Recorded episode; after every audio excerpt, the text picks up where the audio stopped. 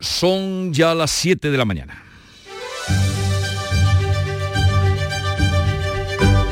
En Canal Sur Radio, La mañana de Andalucía con Jesús Vigorra.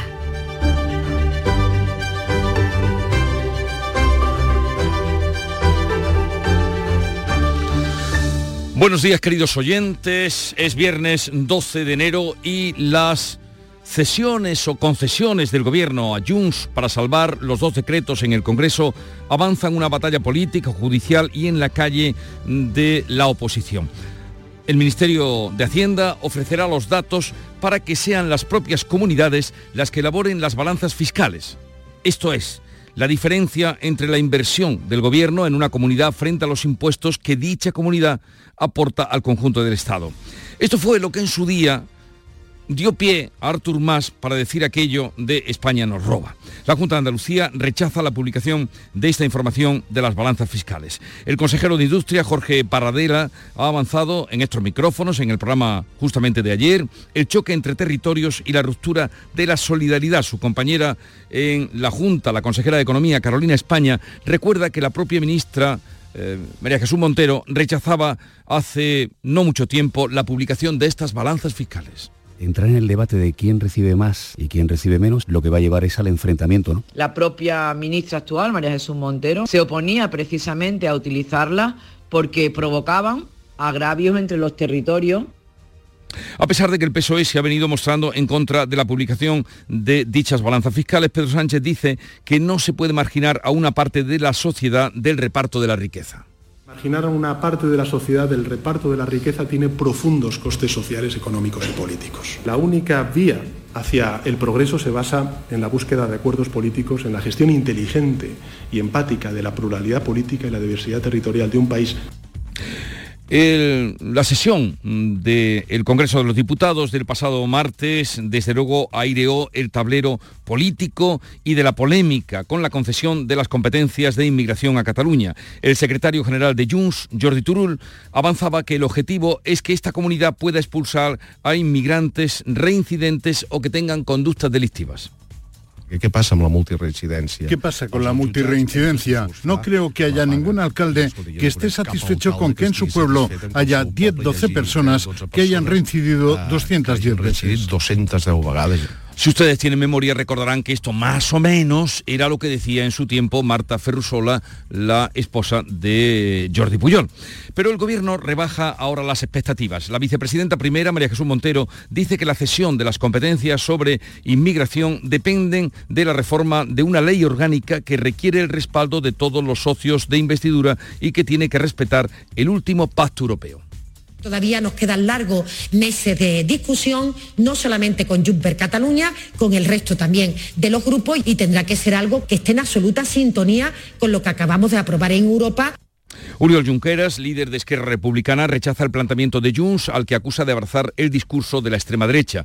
Por su parte, el presidente del PP, Núñez Feijóo, estudia recurrir los acuerdos del gobierno con los de Puigdemont y convoca una nueva movilización para el día 28 de enero va a romper la soberanía en un tema gravísimo que afecta a las fronteras. Es una capitulación constitucional en toda regla. Y a todo esto, por si faltaba poco, el presidente del gobierno vasco, Íñigo Urcullo, va y dice ayer por la tarde que también quiere para su gobierno las políticas migratorias. Mientras tanto, la guerra en Oriente Próximo escala un peldaño más. Estados Unidos y el Reino Unido han bombardeado desde anoche objetivos en Yemen en respuesta a los ataques de los rebeldes hutíes contra barcos comerciales en el Mar Rojo. El presidente Joe Biden ha informado que realiza una acción militar defensiva conjunta con Gran Bretaña y el apoyo de Australia, Alemania, Bahrein, Canadá y los Países Bajos. Llegamos a un fin de semana en el que sigue sin llover. Eh, algo ha llovido, pero no alivia la sequía que ha dejado por segunda noche sin agua a los vecinos del campo de Gibraltar y que, según eh, informaba el presidente de la cuenca hidrográfica de Guadalquivir, solo hay agua para el consumo humano durante año y medio.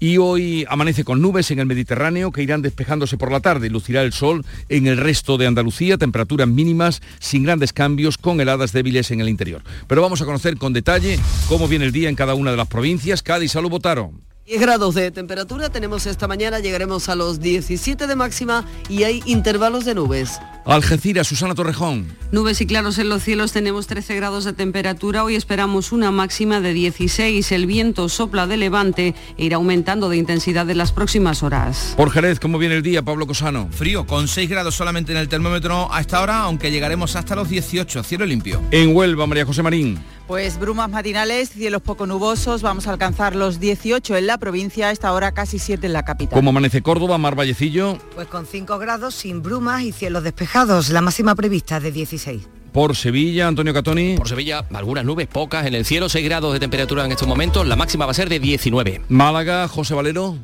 Pues tenemos 14 grados, llegaremos a los 16, dice la EMET, que puede llover débilmente por la mañana en el litoral, por la tarde claros, en el interior poco nuboso. En Málaga eh, es lo que nos acaba de contar José Valero. Y por Jaén, ¿cómo viene el día, Alfonso Miranda? Pues se han ido las nubes, vuelven las temperaturas bajo cero en buena parte de la provincia. Hasta ahora en la capital no llegamos ni a los 6. ¿Y de lluvia?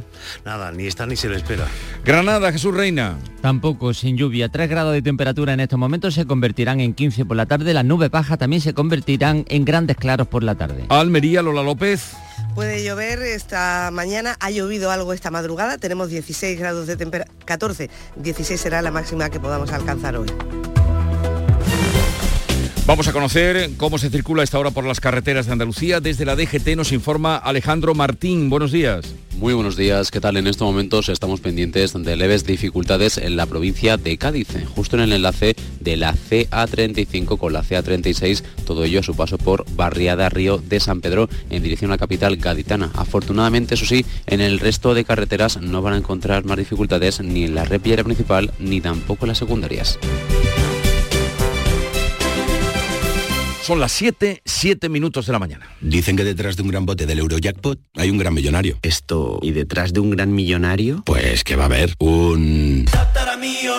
Ahora Eurojackpot, el mega sorteo europeo de la 11, es más millonario que nunca. Este viernes, por solo 2 euros, bote de 120 millones. Y además, un segundo premio de 24 millones de euros. Eurojackpot de la 11, millonario por los siglos de los siglos. A todos los que jugáis a la 11, bien jugado. Juega responsablemente y solo si eres mayor de edad. Comienza el año revolucionando tu hogar con Social Energy, la mejor relación calidad-precio del mercado. Si no, te la mejoramos. Descuentos de hasta 3.750 euros y llévate 200 euros en tu batería virtual con Luz, con seguro todo riesgo incluido los dos primeros años. Pide tu cita al 955 44 11 11 o socialenergy.es. La revolución solar es Social Energy.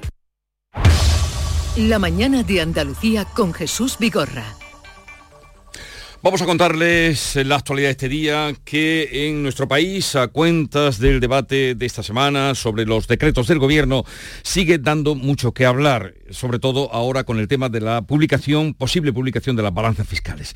Hacienda ofrecerá los datos, pero dejará que sea Cataluña la que calcule, como cada comunidad, su balanza fiscal. La Junta rechaza la publicación de esta información y advierte que llevará o llevaría al enfrentamiento entre comunidades y la ruptura de la solidaridad. El Ministerio de María Jesús Montero ofrecerá los datos para realizar los cálculos, pero no dará cifras oficiales, dejando a Cataluña las herramientas para manejar las cifras con las que pretende demostrar que está infrafinanciada. La Junta rechaza la publicación de las balanzas que dan cuenta de las aportaciones que cada comunidad hace al conjunto del Estado frente a lo que recibe. El consejero, Jorge Paradela, advertía en estos micrófonos del conflicto que se avecina. Su compañera de Hacienda, Carolina España, recuerda que la ministra ya rechazó las balanzas fiscales porque las balanzas fiscales desde luego no deben utilizarse en ningún caso para generar división entre los españoles. La propia ministra actual, María Jesús Montero, en el año 2014, cuando era consejera de Hacienda en Andalucía,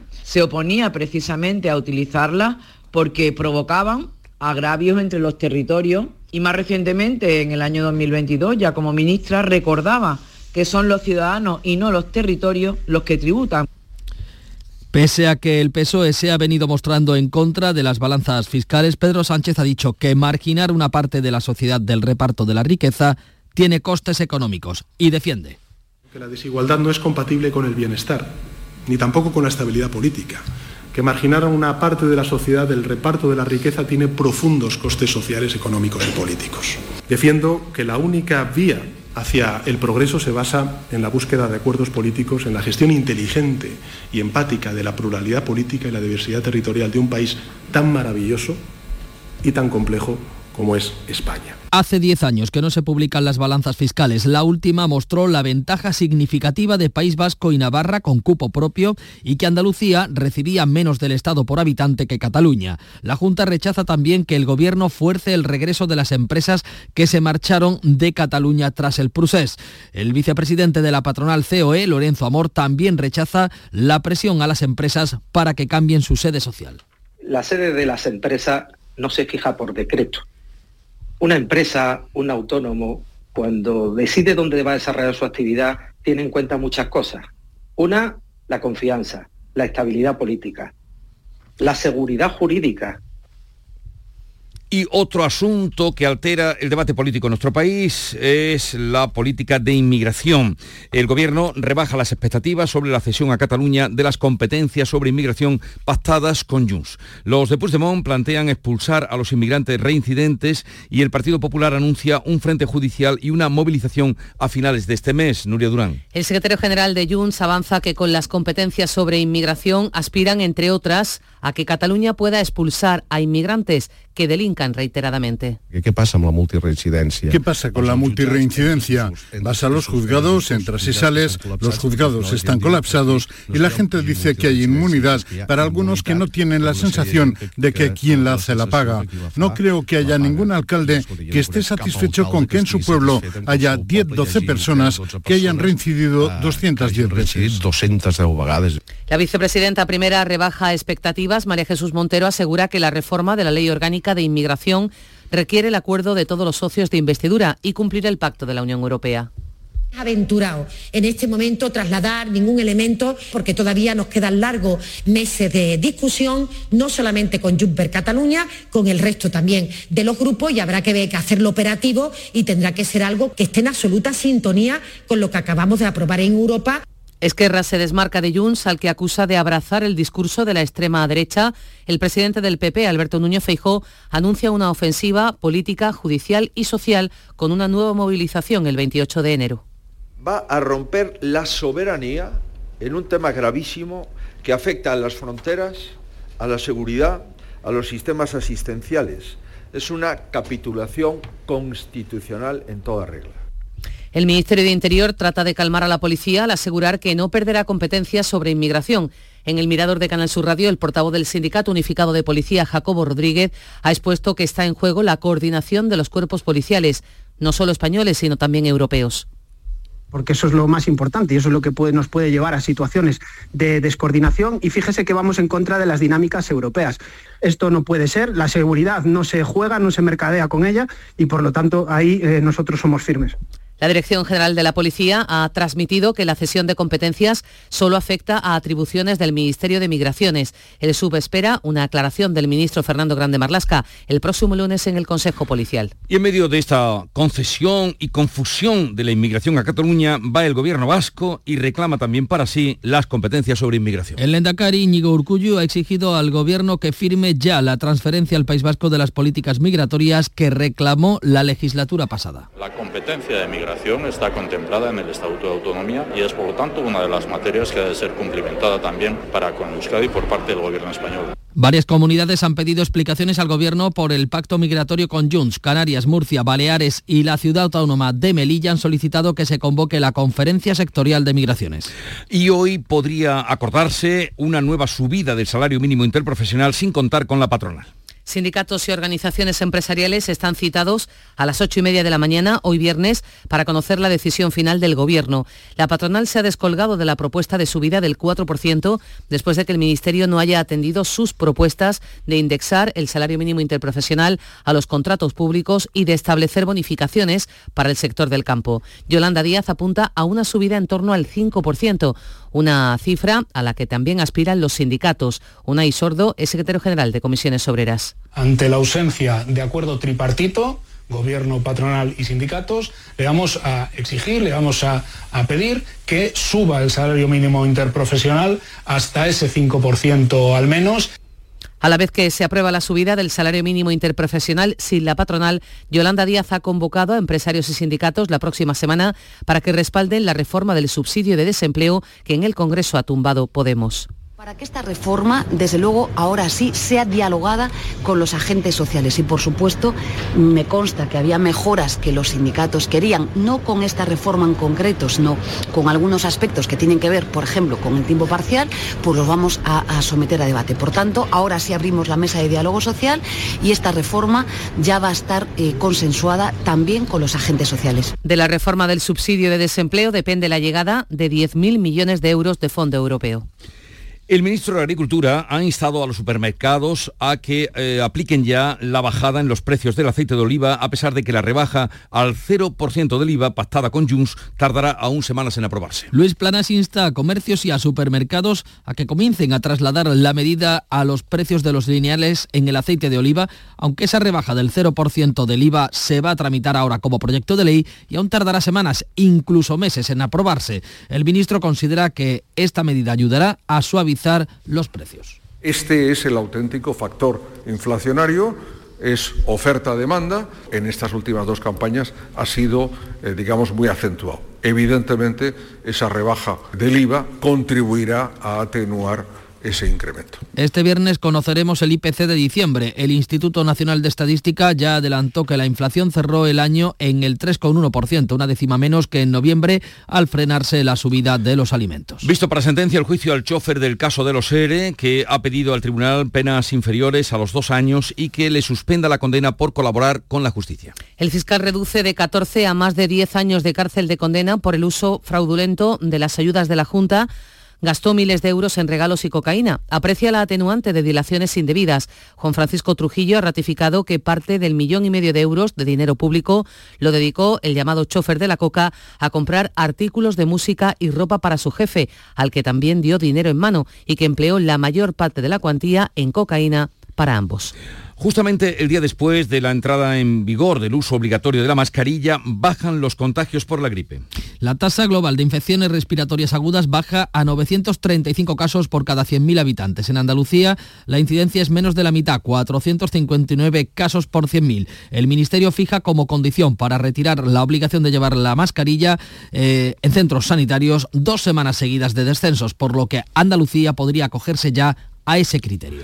Y en tema sanitario y contra las listas de espera, UGT y comisiones obreras se han concentrado este jueves en todas las capitales andaluzas, salvo en Huelva, para protestar por la saturación de las urgencias en los centros sanitarios. Califican la situación de insostenible y no descartan una huelga general. Los responsables de sanidad en UGT y comisiones obreras en Málaga, Carmen Gaona y Manuel Pérez, explican que la saturación es debida a la falta de profesionales, a la falta de camas y a la deficiente atención primaria. Hay una falta de planificación por parte de la Administración y mm, una falta de dedicarle presupuesto, que también llevamos mucho tiempo reclamándolo los sindicatos. La organización, la gestión de los recursos que se tienen es absolutamente deficitaria. La cuenca del Guadalquivir solo tiene agua para garantizar el consumo humano durante un año y medio. Los embalses están al 19% de su capacidad con 441 hectómetros cúbicos menos que hace un año, mientras los 250.000 vecinos del campo de Gibraltar han pasado su segunda noche sin agua por la sequía y en Fuengirola es eh, el primer municipio de la Costa del Sol Occidental que ya anuncia restricciones. Por otro lado, el presidente de la Confederación Hidrográfica del Guadalquivir, Joaquín Páez, asegura que han localizado más de 1.500 hectáreas de regadío ilegal en Doñana y ya se han cerrado la mitad y en breve se actuará contra las demás.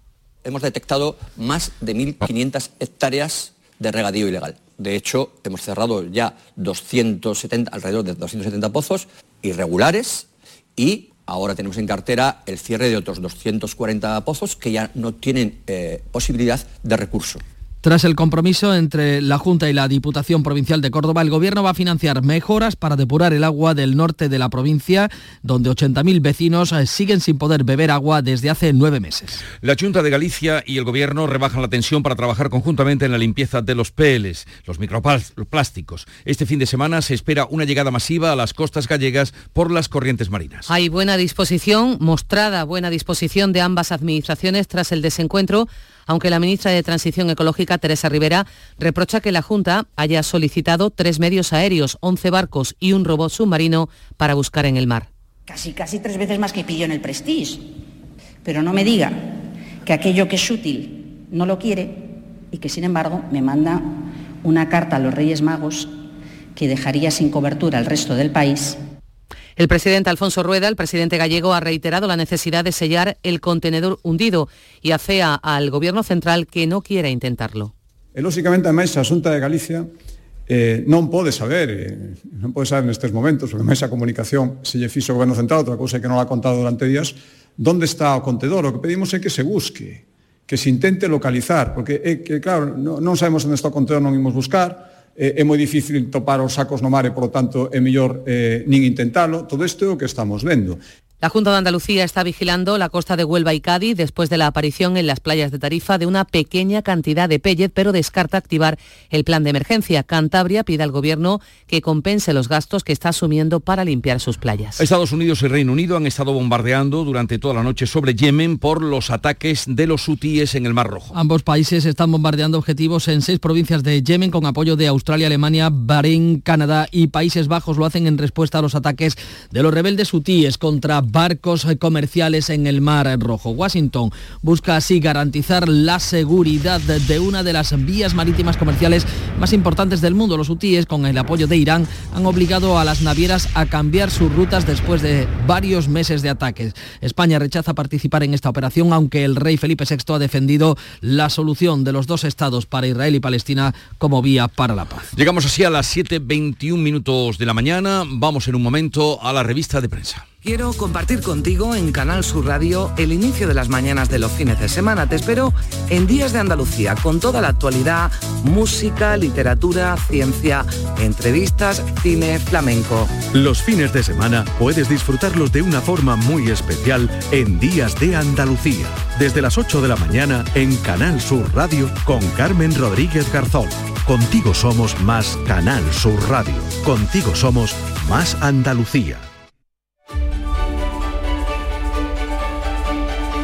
Vamos ahora con Paco Ramón a la revista de prensa y que reflejan hoy el traspaso de las políticas de inmigración a Cataluña acordado con el gobierno, eh, por el gobierno con el partido de Puigdemont. Este es el primer asunto de todos los periódicos, ¿verdad? ¿Y cómo lo reflejan, Paco? Bueno, pues eh, todos, todos, absolutamente todos lo llevan como el asunto más destacado. ABC, Jun se jacta de tomar el control total en inmigración, en la lectura que hace el diario de Vocento, y añade que los secesionistas exhiben el acuerdo que pasa por control de flujos migratorios, lengua, fronteras y permiso de residencia. El país, el gobierno minimiza la cesión a Junts en política migratoria.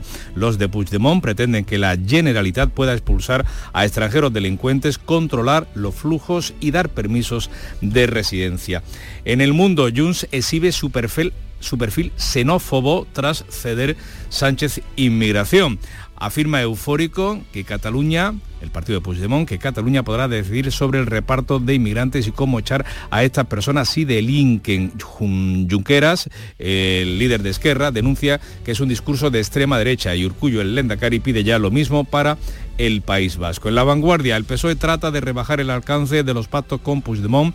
Junts quiere que el gobierno decida sobre cupos de acogida de inmigrantes, acompañamiento lingüístico y expulsión de multireincidentes en conductas, en comportamientos delictivos. Y también eh, sobre este asunto eh, lleva, lo destaca en la portada eh, La Razón, con fotografía de Feijó, ofensiva social y judicial contra esas secciones, especialmente la de inmigración, la de las políticas migratorias.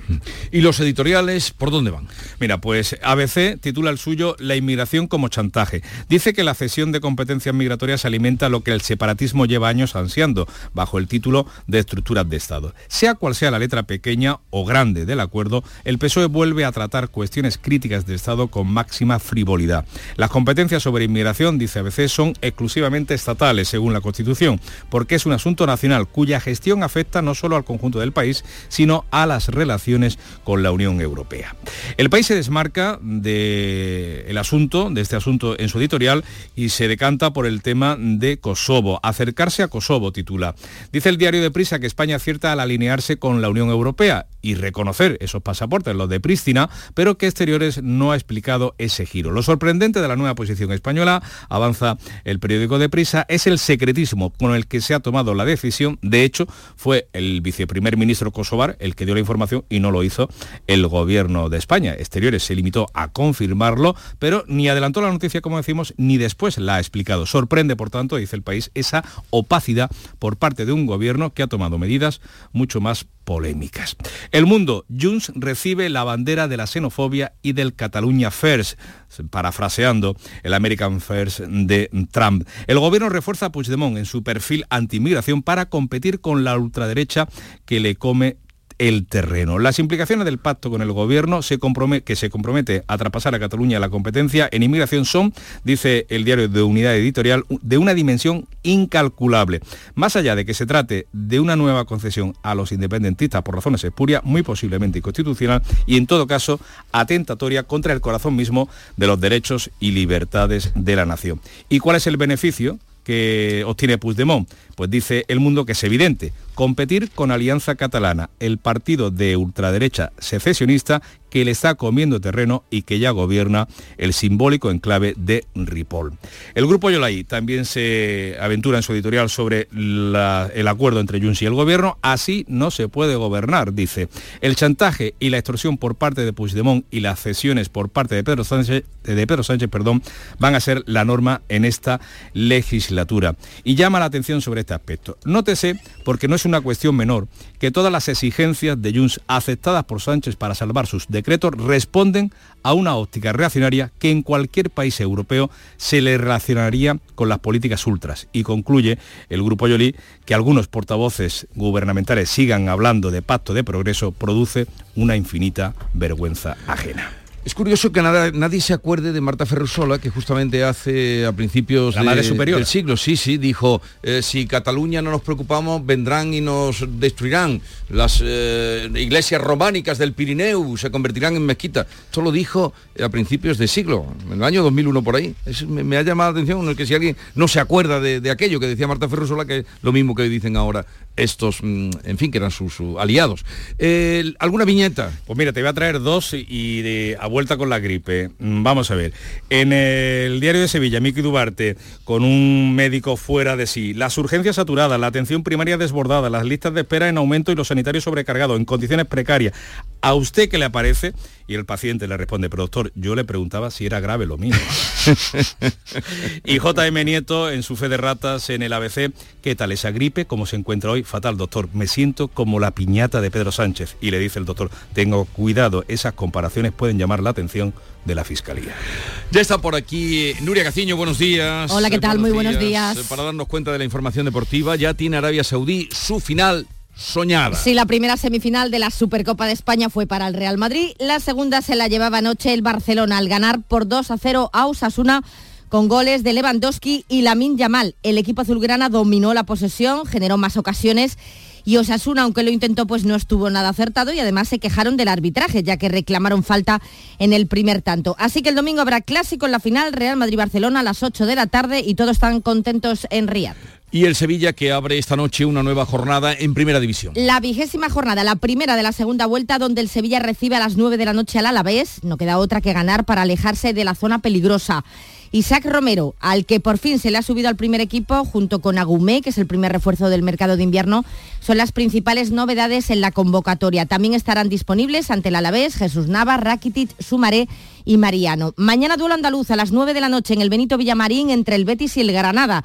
El conjunto granadino necesita una jornada más, sumar los tres puntos para salir del descenso, mientras que el Betis no quiere perder comba en la lucha por Europa. Los verdiblancos no podrán contar con William Carballo, que ha recaído, y el Granada, por su parte, ya ha podido inscribir al defensa polaco Piatkowski. Al igual que el Granada, el domingo también necesitan ganar tanto el Almería como el Cádiz. Los almerienses reciben a las 2 de la tarde al Girona y el Cádiz también juega en casa a las 4 y cuarto, se enfrenta al Valencia, con la presión de querer salir del descenso esta jornada, algo que podrían conseguir si ganan y pincha el Celta de Vigo mañana en Mallorca. A pesar de la urgencia, el presidente Manuel Vizcaíno ha descartado un ultimátum a Sergio González en el banquillo. Para el choque ante el conjunto Che, baja segura la del sancionado Rubén Sobrino. Apelación ha ratificado el castigo de dos partidos que pesaba sobre el futbolista. Y además, la selección femenina de waterpolo ya está en la final del europeo de Indoven tras ganar a Grecia 13 a 15. Van a buscar mañana a las 8 y media de la tarde frente a la anfitriona, frente a los Países Bajos, su cuarto oro continental, el tercero consecutivo. En el europeo masculino que se celebra en Zagreb, España disputa esta tarde los cuartos de final ante Rumanía a las 4 y cuarto y comienza hoy para los hispanos el europeo de balonmano que se disputa en Alemania a las 8 y media. Espera, les espera un duro rival como es Croacia. Gracias Nuria, 7.30 minutos están a punto de llegar las señales horarias. Continuamos.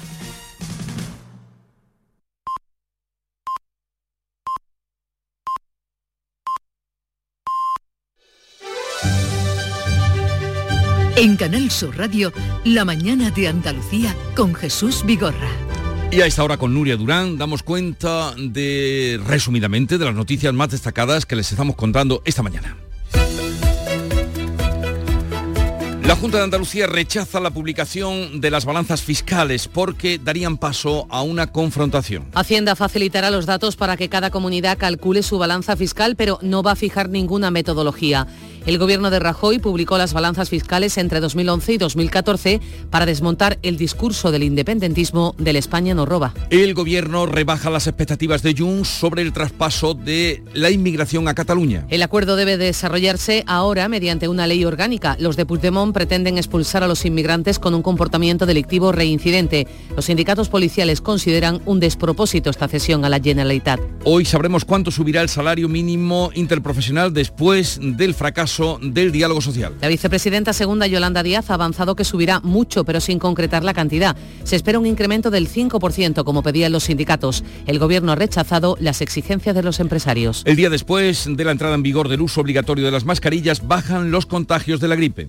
La tasa de infecciones respiratorias agudas ha bajado a 935 casos por cada 100.000 habitantes. En Andalucía, esa incidencia es menos de la mitad. El Ministerio fija como condición para retirar la obligatoriedad de la mascarilla sumar dos semanas consecutivas de caída. Se complican las cosas en Oriente Próximo. Estados Unidos y Reino Unido bombardean, lo han hecho esta noche, Yemen por los ataques de los hutíes en el Mar Rojo. Washington busca así garantizar la seguridad en una de las vías marítimas comerciales más importantes del mundo.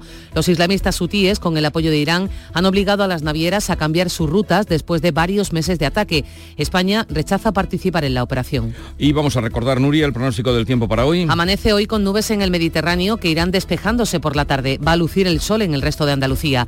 Temperaturas mínimas sin grandes cambios. Heladas débiles siguen en el interior. Las máximas van a oscilar hoy entre los 15 grados de Jaén, también en Granada y los 19 de Sevilla. Va a soplar viento del este con intervalos fuertes en el cuadrante suroeste y levante fuerte o muy fuerte en el estrecho. 7.32 minutos de la mañana. En un momento vamos a las mm, claves económicas del día. Te ayudamos a darle la vuelta a tus ahorros.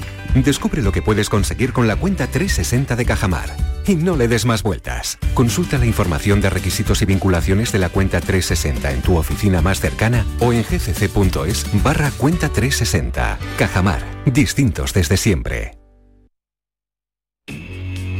Las claves económicas con Paco Bocero.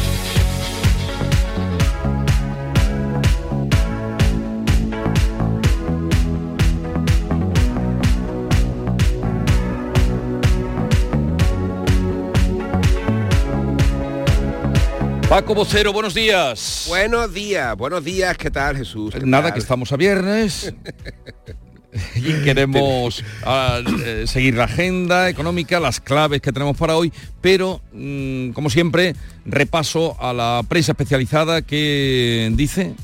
Bueno, pues mira, vamos a mm, finalizar la semana como la comentamos el martes con Gotham, ¿te acuerdas?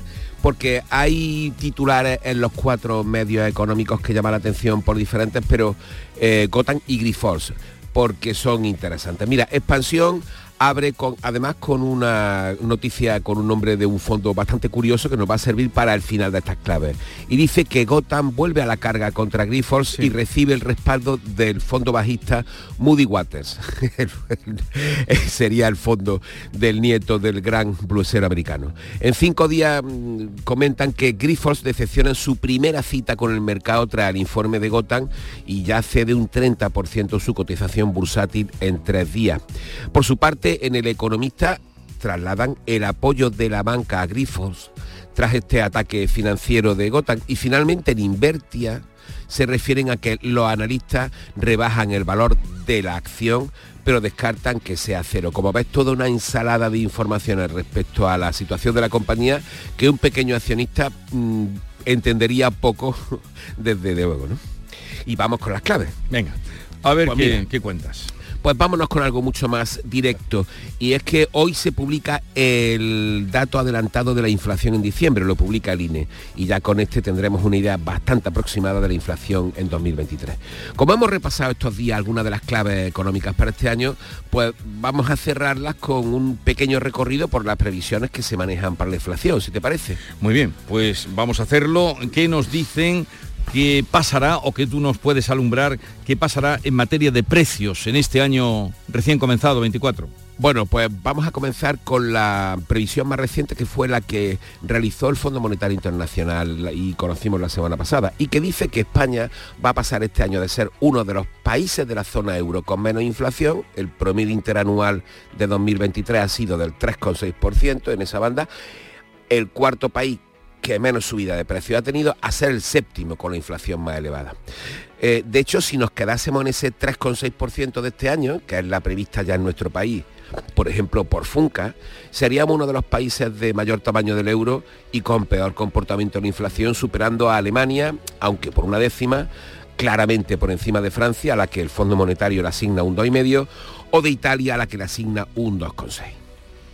¿Y por qué bajará menos la inflación en España, Paco?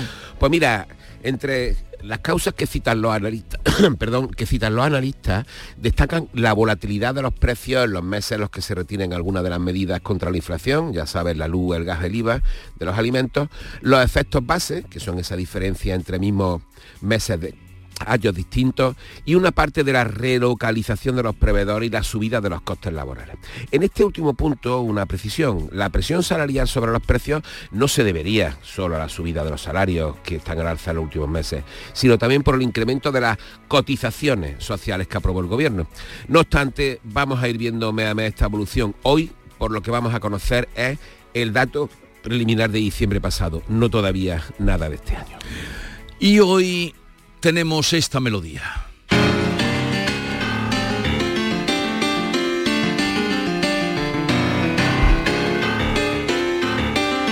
Ya saben que los viernes es el tiempo de las claves musicales de Paco Vocero y esta música que escuchamos corresponde al podcast que conocerán ustedes el lunes. El podcast de las claves musicales de Paco Vocero y Jesús Vigorra que recogen las canciones que escuchan ustedes los viernes como hoy. Pues sí, ya lo tenemos y esa melodía de Rizzy Winans, ese piano del gran teclista de Nashville, será la clave, será la agenda, será lo que nos va a abrir nuestro podcast musical que por fin lo tenemos aquí, que nuestros oyentes lo podrán encontrar en la web Canal Sur Podcast y por favor, si les gusta, recomendarlo, porque haremos ese recorrido por las canciones que tenemos aquí los viernes, como esta, como I'm Going Down de Joe Bonamassa.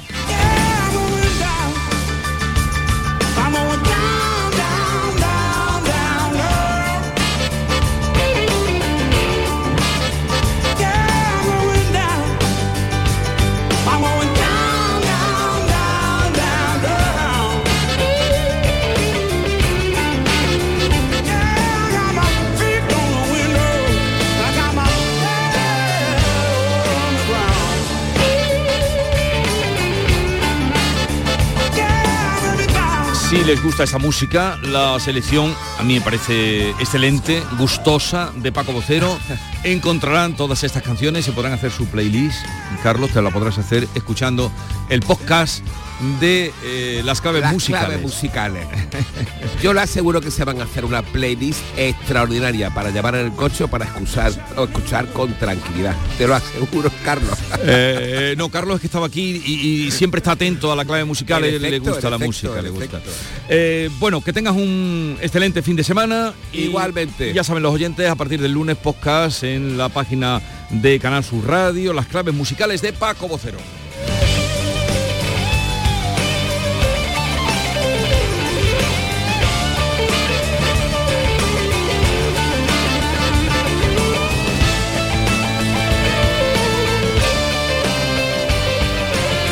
La mañana de Andalucía. Frutos secos Reyes, mucho más que pipas. Disfruta con nuestra deliciosa variedad de frutos secos, snacks y golosinas en los más de 35.000 puntos de venta que tenemos en Andalucía o en frutosecorreyes.es. Ah, y ahora con tu pedido a partir de 20 euros, te los llevamos a casa gratis. Frutos secos Reyes, tus frutos secos de siempre. Los fines de semana nos despertamos en los mejores rincones de Andalucía para que conozcas su historia, su cultura, sus curiosidades, sus leyendas. Te invitamos a conocer una Andalucía llena de talento, hermosa, fascinante y única. Andalucía nuestra, los sábados y domingos desde las 7 de la mañana en Canal Sur Radio con Inmaculada González. Contigo somos más Canal Sur Radio. Contigo somos más Andalucía. Vamos con otra noticia de Andalucía. Hoy se sabrá el resultado provisional de la autopsia del cadáver de la niña de 13 años que ayer falleció en la localidad granadina de Guadix, al parecer por la consecuencia de la inhalación de un gas, aunque no se ha podido concretar todavía em, cómo se trata, cómo pudo ocurrir. Jesús Reina, ¿qué nos dices? Que el informe preliminar estará listo previsiblemente para este mediodía. Se fijarán las causas que han provocado la muerte de esta niña de 13 años cuando se preparaba para acudir al instituto. El alcalde de Benalúa, Manuel Martínez, nos ha dicho que se han decretado tres días de luto oficial. El pueblo de Benalúa nos encontramos consternados en una situación extrema, lamentando eh, el suceso que ha conmocionado a nuestro pueblo Todo apunta a que se trata de una muerte fortuita por inhalación de gas, pero de momento no se ha determinado ni qué gas ni de dónde procedía. La niña, o más bien el bebé recién nacido que aparecía en un contenedor, está ya con una familia eh, que la tiene en adopción, pero la situación podría cambiar tras la detención de su madre biológica que ayer eh, pasó a prisión. Antonio Catoni. Sí, bueno, la figura concreta es en guarda con fines de adopción, pero claro, una vez que se ha detenido a la madre biológica, se ha conocido que esta tiene familia extensa, entre otros abuelos, ¿no? Entonces, cuando se confirme de manera definitiva el parentesco con las pruebas de ADN, lo que se plantea es, ¿puede esta familia extensa reclamar a la niña? Le hemos preguntado al eh, director de infancia de la Junta de Andalucía, Francisco Mora, que nos ha dicho que en principio ellos están cumpliendo a rajatabla el protocolo y que no tiene constancia de que esta familia extensa haya reclamado eh, acoger a la niña.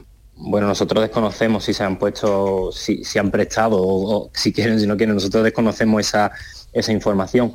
Cuando se dé, si se da, que no sabemos, bueno, pues eh, continuaremos con, lo- con, la- con el protocolo. ¿no? Así que eh, esa es la situación por el momento. En la Audiencia Nacional ha concluido ya el sumario abierto contra Yassin Kanya, el musulmán que acabó con la vida del sacristán de Algeciras, lo recuerdan, Diego Valencia. El juez considera que este asesinato puede calificarse de acto terrorista. Susana Torrejón. El magistrado Joaquín Gadea no tiene dudas. La muerte del sacristán de La Palma y el ataque al sacerdote Antonio Rodríguez fueron delitos de carácter yihadista. Así pues, el juicio tendrá lugar en la Audiencia Nacional y el acusado puede enfrentarse a una pena de prisión permanente revisable y un delito de lesiones de hasta 15 años de reclusión. Y así Caña permanece en prisión provisional sin fianza. Hoy otra concentración por agresión a un trabajador del hospital de Ronda. Ayer otra en Málaga. José Valero. Pues efectivamente, CESIS, por ejemplo, reclama tolerancia cero ante cualquier actitud violenta ante el profesional de la sanidad pública. Esta concentración hoy sucede a otra protesta por una agresión ayer en un centro sanitario de Málaga. El responsable de atención primaria del Sindicato de Comisiones Obreras en Málaga es Juan María Rodríguez. vinieron la hija y el yerno al centro de salud. El yerno agredió verbalmente al vigilante de seguridad y posteriormente agredió físicamente saltándose el mostrador a un auxiliar administrativo. Málaga es una de las provincias andaluzas con más agresiones a trabajadores sanitarios. En Almería se juzga hoy a un acusado de prender fuego a una nave donde pernoctaban dos personas. Lola López. Pues tiene 30 años y se acercaría, se hubiera acercado con un mechero y un líquido inflamable a esta nave donde pernoctaban estas dos personas que vivían habitualmente allí y dormían también a esa hora de la madrugada. Ese mismo día además habría provocado otros fuegos en un contenedor y en zonas de pasto cercanas al río Andarax y a la avenida de Torre Cárdenas. La Fiscalía reclama 18 años de prisión, 14 de ellos por un delito de incendio con riesgo para la vida de las personas. Cientos de vecinos de Almodóvar del Río han salido a la calle para mostrar su indignación por la oleada de robos que llevan meses sufriendo y que ocurren a diario, según denuncian, en domicilios, en comercios, incluso con personas dentro de sus casas. Mar Vallecillo. Se han recogido firmas entre los vecinos para constituir una plataforma para luchar contra esta lacra, mientras desde el consistorio apelan a la calma a pesar de la oleada. Fernando Barredo, vecino de Almodóvar, y Ramón Hernández, alcalde de la localidad. Han entrado en casa con ellos dentro, en tiendas, en chalet y, no podemos aguantar más. Nosotros sabemos que hay buena fe por parte, por parte de las instituciones, pero nosotros les pedimos más. Tenemos que confiar en las instituciones públicas, tenemos que confiar en los cuerpos y fuerzas de seguridad del Estado y que este problema pues, se resolverá lo antes posible porque estamos, están en ello las autoridades competentes. En las últimas horas, la Guardia Civil ya ha detenido a tres personas en relación con estos robos. Llegamos así a las 7.45 minutos de la mañana, 8 menos cuarto, es el tiempo de la información local. Atentos. En la mañana de Andalucía de Canal Sur Radio, las noticias de Sevilla con Antonio Catoni. Buenos días. El futuro de la bebé arrojada a la basura en los Palacios de Villafranca podría cambiar tras la detención de su madre biológica y conocerse que ésta tiene familia. Una familia que de momento, según la Junta, no la ha reclamado. La niña continúa con unos padres en guarda con fines de adopción, pero no es una situación definitiva. Los trabajadores de la Grúa Municipal de Sevilla han aprobado movilizaciones que incluyen paros parciales y una huelga indefinida a partir del próximo viernes de Dolores. Por otra parte, les contamos que hoy la Plaza de la Encarnación va a recuperar uno de los ficus perdidos y también han comenzado a sustituirse la iluminación de 68 calles que van a lucir farolas historicistas. El Centro Andaluz de Arte Contemporáneo acogerá este año un gran homenaje al pintor sevillano Manuel Salinas, tres años después de su fallecimiento. También en portada, el tráfico a esta hora.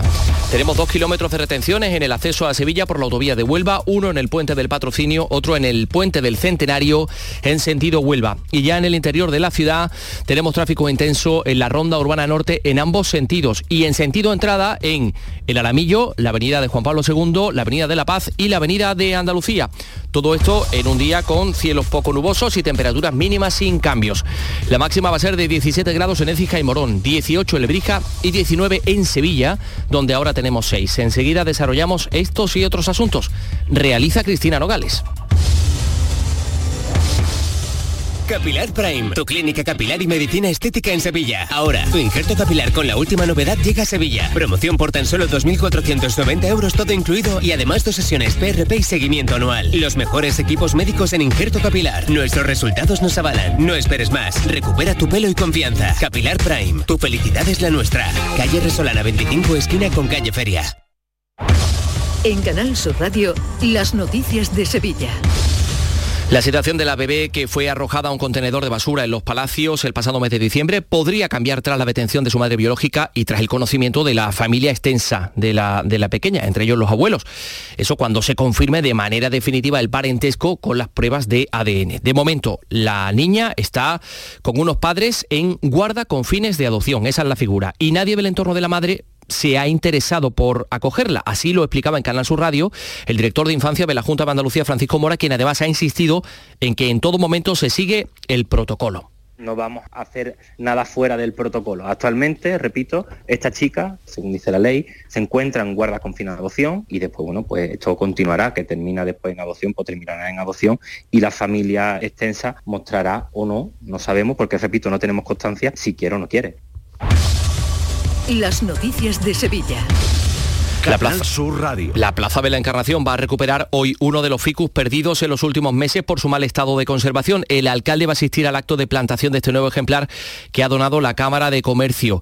También hay cambios en la iluminación de 68 alle- calles, 40 de ellas del centro. Se van a sustituir las farolas existentes por otras de tipo historicista. Más datos, Rosa Rico. Se ha optado por dos modelos clásicos, el farol fernandino y el modelo Santa Cruz. Se hará una inversión de 734.000 euros. El alcalde José Luis Sanz lo justifica por motivos de ahorro energético y estéticos. Por ello ya han comenzado a sustituirse las farolas de la calle Sierpes, similares a las que encontramos en las carreteras. Por otra parte, el Ayuntamiento de Sevilla ha puesto en conocimiento de la Comisión Provincial de Patrimonio el hallazgo de restos humanos en las obras del antiguo cine Trajano. En cuanto a los restos arquitectónicos encontrados en Santa Justa, son bastante recientes, de finales del siglo XIX o principios del XX, y podrían corresponder a una galería de arcos construida para salvar la antigua vía ferroviaria del arroyo Tagarete, actualmente soterrado. 7 y 49. Hablamos de los presupuestos municipales. El alcalde de Sevilla ha pedido a los grupos de Vox y de PSOE que se abstengan y permitan que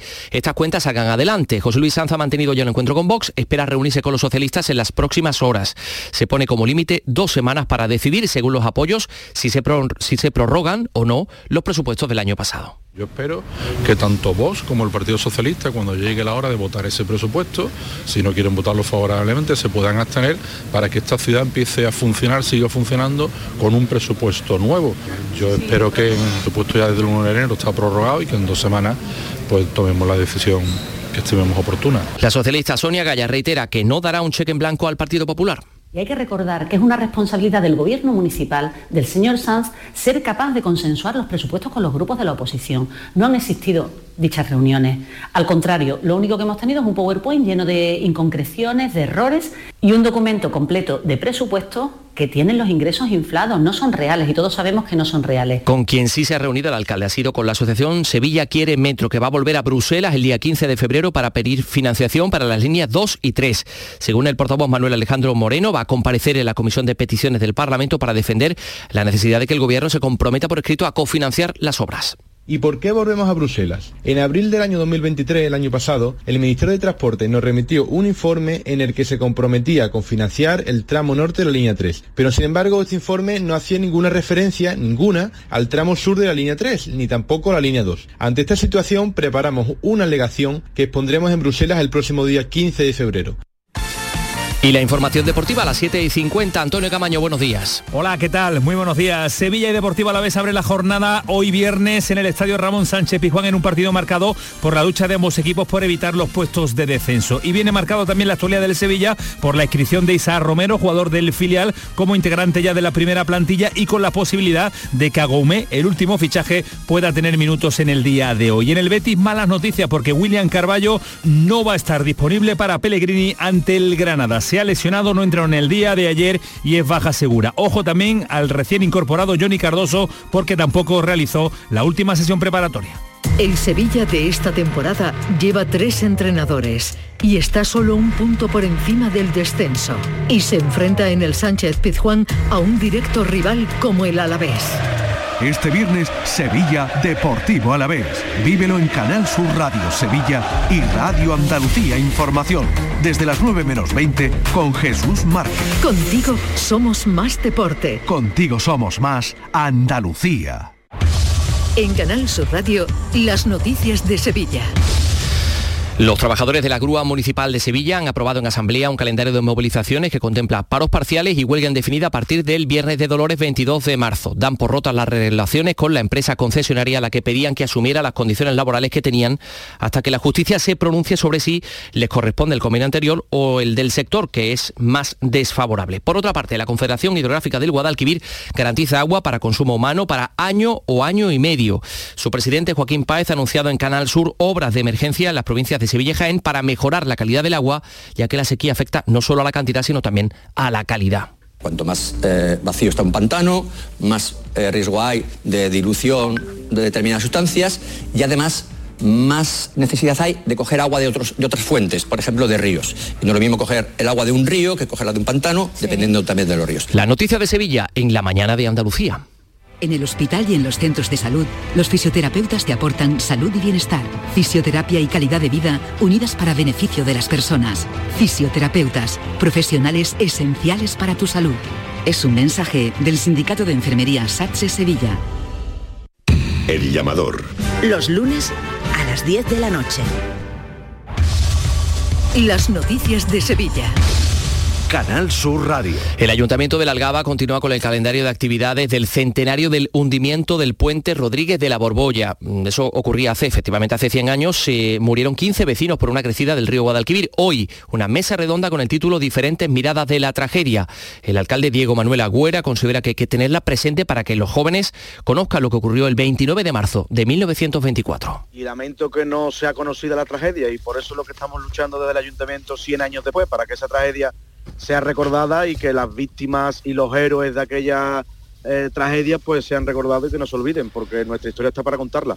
El rastrillo de Nuevo Futuro vuelve a Sevilla después de tres años de parón. Entre el 1 y el 3 de febrero en el Hotel Los Lebreros se ha presentado ya el cartel, eh, obra de Jaime Abaurre, para atraer a los sevillanos y la presidenta de Nuevo Futuro, Mónica Gutiérrez, espera una buena respuesta por parte de los sevillanos porque van a tener de todo. Productos gastronómicos, moda, decoración, arte, toreo, nuestros puestos eh, de toda la vida, empezando por la maestranza, el jueves, antigüedades, música. Tenemos absolutamente de todo, con lo cual no se escapa nadie. Todo el mundo al rastrillo, vale 3 euros entrar y se puede echar un día súper agradable. Tres apuntes más de cultura. El Centro Andaluz de Arte Contemporáneo va a acoger este año nueve exposiciones y entre ellas un homenaje a la, a la figura del pintor sevillano Manuel Salinas. Hoy el Teatro Central acoge tan solo El fin del mundo, obra maestra del dramaturgo francés Jean-Luc Lagarde, dirigida por Israel Elejalde y otro dramaturgo Lorca. Hoy en el Cartuja Center Lorca por Saura. La cantante malagueña María Peláez es la protagonista.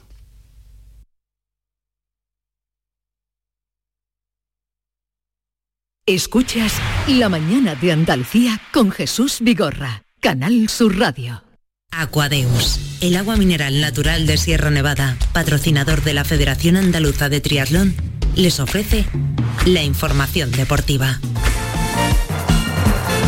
8 menos 5 de la mañana, Nuria Gaciño, buenos días. Hola, ¿qué tal? Muy buenos días. Pues fíjate que los árabes se salieron con la suya de Sí. el campeón del Mundial y también de la final de la Supercopa de España, ¿no? Tienen que estar súper contentos porque van a tener el domingo en esa ¿eh? final. Sí, qué raro, ¿verdad? Qué casualidad. Eh, y además ayer con polémica, ¿no? En ese partido del Barça frente a Osasuna vamos a tener clásico el domingo a las 8 de la tarde en la final entre el Real Madrid y el Barcelona y además nos vamos a hartar porque tenemos Supercopa de España en Arabia Saudí hasta el 2030 después de la renovación del contrato, con lo cual qué hartura de, de clásico. Pero bueno, antes de esa final el próximo domingo comienza hoy una nueva jornada de liga, la vigésima y la primera de la segunda vuelta y eh, comienza con un equipo andaluz como es el Sevilla que a las 9 recibe al Alavés, rival directísimo en esa lucha por la permanencia. Solo un punto separa el conjunto de Nervión del descenso, así que los de Quique Sánchez Flores son conscientes de que esta noche lo que encaran es prácticamente una final.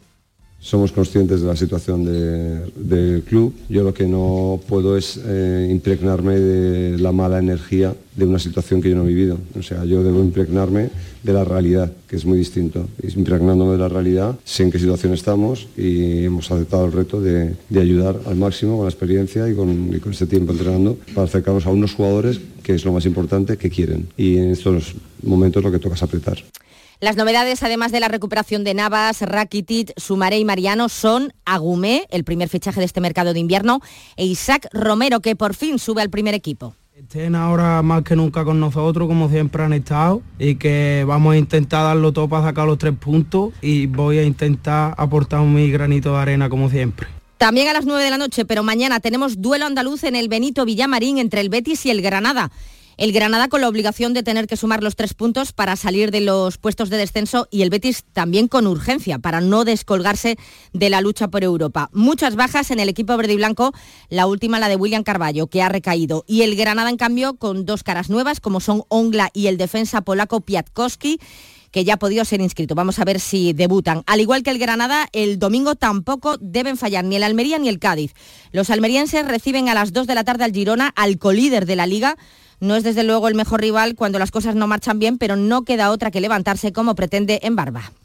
se ha juntado muchas cosas que, no son excusa y no queremos volver atrás a, repetirlo, pero bueno, también está bien repasarlo, que se sepa y, hay que mirar para adelante, ya está, olvidar todo lo, de atrás, que no nos pese más, quitarnos esa mochila ya e intentar conseguir la primera victoria, como te digo, este domingo con el Girona. Y el Cádiz también juega en casa a las 4 y cuarto, se enfrenta al Valencia con la presión de tener que ganar para salir del descenso. A pesar de la mala situación del equipo, el presidente Manuel Vizcaíno brindó por el nuevo año, ratificando a Sergio González en el banquillo. Vamos a estar tranquilos, vamos a seguir trabajando tranquilos y vamos a pensar en el partido de Valencia, que es lo que tenemos que hacer todos y olvidarnos de ultimátum y cosas de otro fútbol. Pase lo que pase contra el Valencia, Sergio va a seguir en el banquillo del Cádiz, eso lo tienes claro. Lo tengo clarísimo, ¿tú lo tienes claro? Si tú me lo dices, sí. Bueno, pues ya está, lo tengo clarísimo, lo, lo voy a repetir toda la semana, ¿no? ¿Le doy un besito? No. Pues ojalá que le dé un besito, será buena señal. Y el domingo también estaremos pendientes de esa final de la Supercopa de España. A las 8 en Riad vuelven a luchar por este título el Real Madrid y el Barcelona. Los azulgranas lograban el pase anoche tras ganar a Osasuna por 2 a 0 con polémica incluida, ya que los navarros reclamaron falta en el primer tanto. Xavi y Arrasate. En directo me parecía falta de, Andreas, sinceramente. Luego se ve que en la repetición no, no hay nada, eh, pero no creo que haya sido totalmente decisivo hoy el árbitro. Sí, nos sentimos perjudicados porque el criterio ha sido muy diferente durante todo el partido. Hemos visto una falta muy clara. José tiene el balón controlado y Christensen le hace falta. Nos sentimos perjudicados en esa acción porque ha sido determinante luego para el partido. Y en el europeo de waterpolo, la selección femenina ya está en la final, que va a disputar mañana frente a los Países Bajos. Hoy cuartos de final, la selección masculina se enfrenta a las cuatro y media a Rumanía y los hispanos comienzan su andadura en el europeo de Alemania a las ocho y media. Espera un duro rival como es Croacia. Aquadeus, ahora más cerca de ti, procedente del manantial Sierra Nevada, un agua excepcional en sabor, de mineralización débil que nace en tu región. Aquadeus Sierra Nevada es ideal para hidratar a toda la familia y no olvides tirar tu botella al contenedor amarillo. Aquadeus, fuente de vida, ahora también en Andalucía.